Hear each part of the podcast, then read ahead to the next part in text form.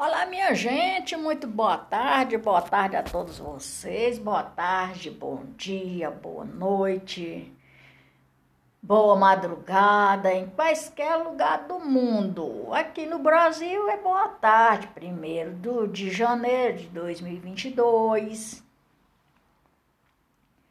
É, em outros países pode ser boa tarde, pode ser boa noite, pode ser bom dia e assim sucessivamente. E vamos lá, e vamos nós. Yes, menino, pois é. Hoje vou dar continuidade às histórias dos países, dos povos e, da, e das suas. Fantasma. Hoje eu vou falar da cidade fantasma. é período do, do, da história é que a notícia se espalhou do rapaz que encontrou o ouro. Ele saiu nas ruas correndo dizendo: ah, o ouro, o ouro, o ouro, o ouro, o ouro, o ouro. E a notícia espalhou-se como um rastilho de pobre e logo os, os, os vizinhos já tomaram conta daquela área. Por quê? Porque o, o, a pessoa que encontrou o ouro tratava-se de um, de um dono de jornalismo, segundo o que está escrito. E como ele espalhou toda aquela festa, daquela conquista daquele ouro que ele encontrou, os funcionários dele resolveram abandoná-lo. Deixaram tudo pra lá, esse cara tá doido. Ah, vamos deixar esse cara pra lá. Pois é. Aí depois de tudo isso, veio as cidades fantasmas. E estas cidades fantasma e pouco depois, o jornal deixou de circular, porque seus próprios funcionários abandonaram o emprego.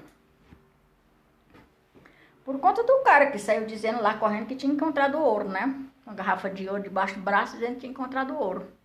E aí os funcionários resolveram abandonar e passaram alguns algumas semanas até a notícia da descoberta do ouro ser publicada pelo New York Times. New York. É, New York é um. Uma. Digamos que seja um. Um tipo de jornalismo, né? Televisão, alguma coisa dessa natureza. E que depois de tudo isso que aconteceu, ele ficou muito depressivo, depreciado com a descrição de seus operários, ele ficou pasmo, né?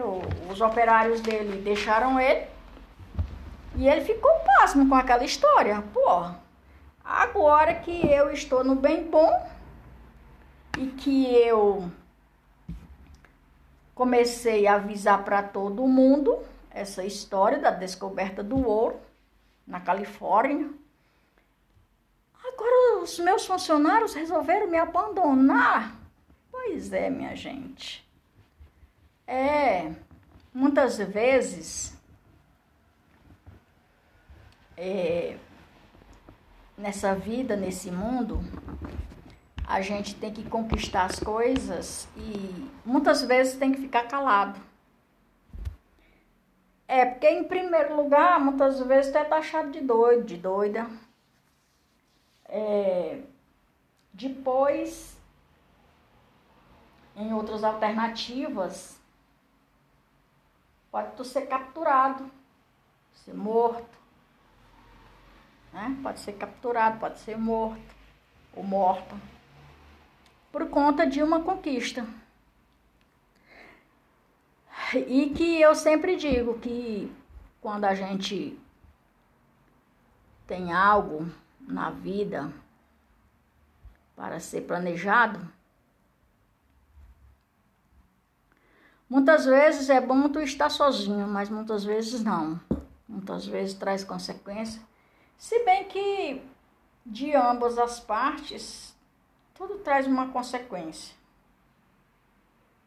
Queira ou não queira. Agora, tu tem que ter medo? Não. Tem que ter cuidado. Porque com medo você não conquista nada. Porque você já reparou que muita gente que conquistou N de vitórias na vida, será se ele nunca ou ela nunca teve medo de nada? Será? Será se ela não procurou tomar cuidados? Ou ele tomar cuidados com o que fazia? Pois é, em primeiro lugar, é bom sempre ter alguém por perto para não tá sozinho. Depende de quem.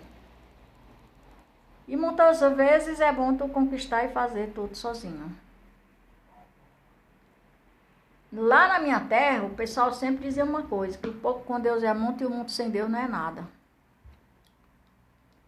Eu já digo diferente. Lá onde eu nasci, eu nasci, eu nasci em Pentecoste, próximo de Pentecoste, cidade próximo de Pentecoste, na Seriquinha, entre Serrota e Pentecoste. Nasci lá na Seriquinha, me criei no Barro Branco. Aí depois casei, fui andando, andando, crescendo e agora tô aqui em Brasília.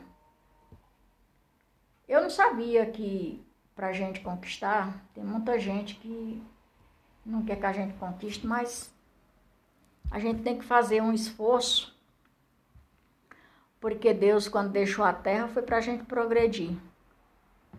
Foi para ser mendigo, não. Ou mendiga. Se bem que tem muito mendigo hoje que está vivendo uma vida de luxo. É. Tem muitos mendigos hoje que tá vivendo uma vida de luxo. Pois é.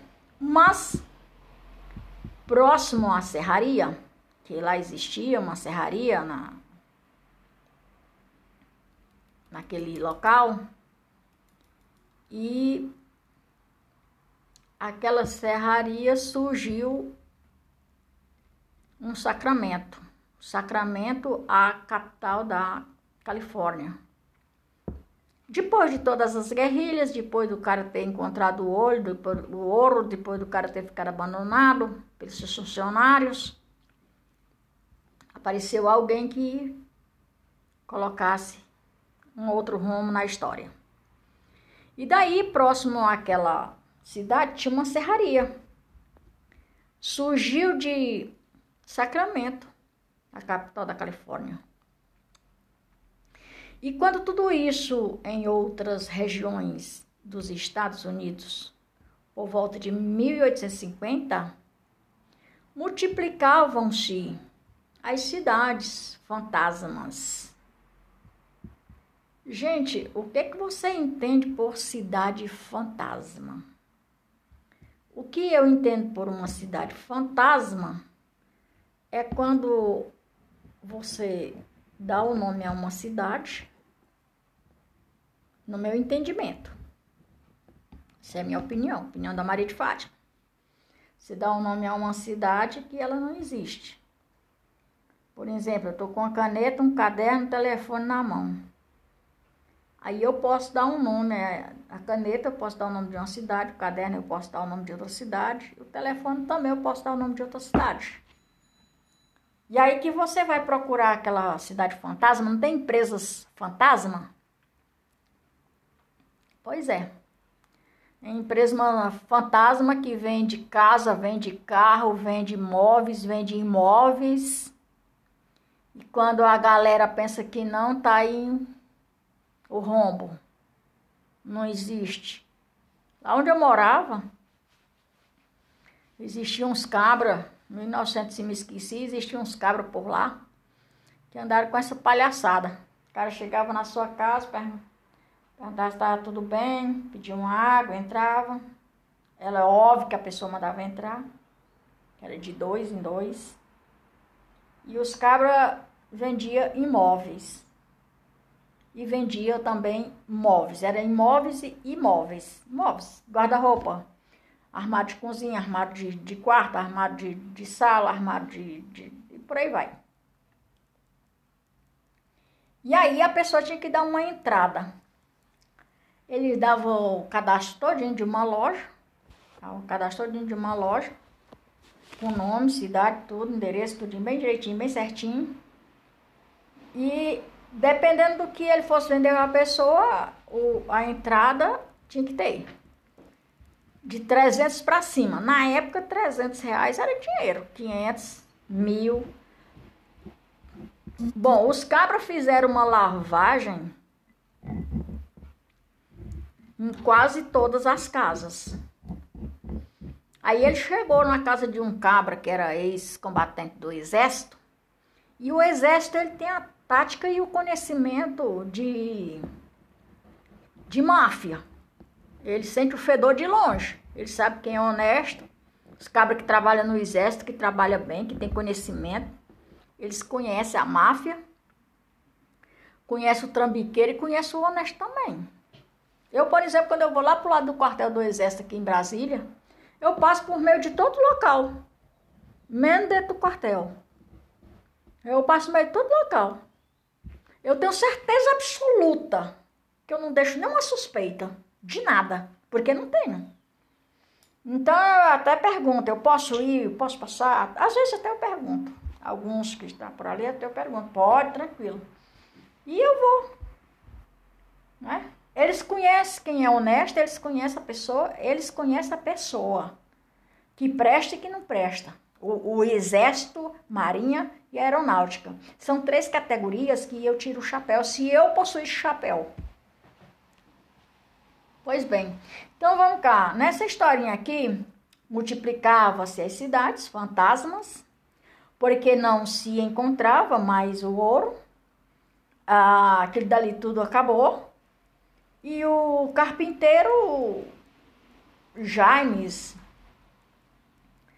ele resolveu dar uma parada. Descobriu que o ouro em outro lugar depois era achado, ou seja, o ouro, quando ele é de verdade, ele some daquele lugar quando existe é, algum tipo de palhaçada, algum tipo de afronta. O ouro não aceita afronta. O ouro e o dinheiro não aceita afrontas.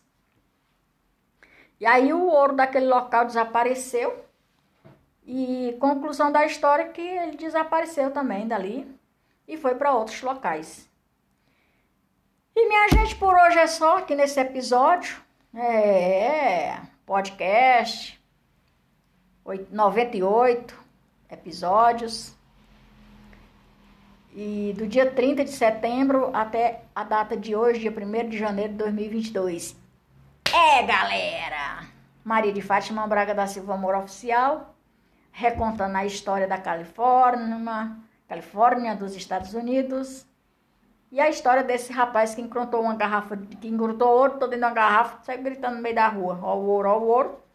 E aí depois o ouro sumiu. Pois é, galera. Por hoje é só. Fui, mas volto. Até mais ver. Tchau, tchau.